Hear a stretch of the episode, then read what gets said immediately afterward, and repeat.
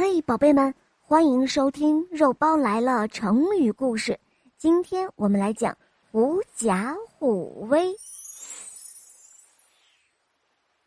在茂密的森林里，老虎是最为凶猛的野兽，号称森林之王。它每天都要捕杀其他的动物作为自己的食物。这一天，它碰到了一只狐狸。狐狸刚要溜走，已被他一把就给按住了。狡猾的狐狸看到自己无法逃脱，于是呢就耍了一个花招。他一本正经的斥责老虎说：“你你怎么敢吃我？我可是天帝任命来管理所有野兽的。你要是敢吃了我，就是违抗天帝的命令。”老虎一听啊，愣住了。狐狸马上接着说：“你要是不信，就跟在我后面走一趟，看看是不是所有的野兽见了我都赶快逃命。”老虎听狐狸说话的口气很大，态度也很强硬，他半信半疑，所以决定跟着狐狸去看看。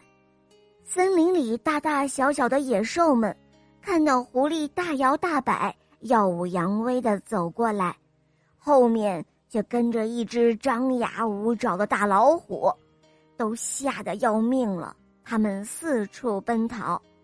老虎看着，不知道野兽们怕的是自己，却以为真的是被狐狸的威风吓跑的，彻底相信了狐狸的话。他怕狐狸怪罪自己，做出什么对自己不利的举动，于是呢，也慌忙的逃走了。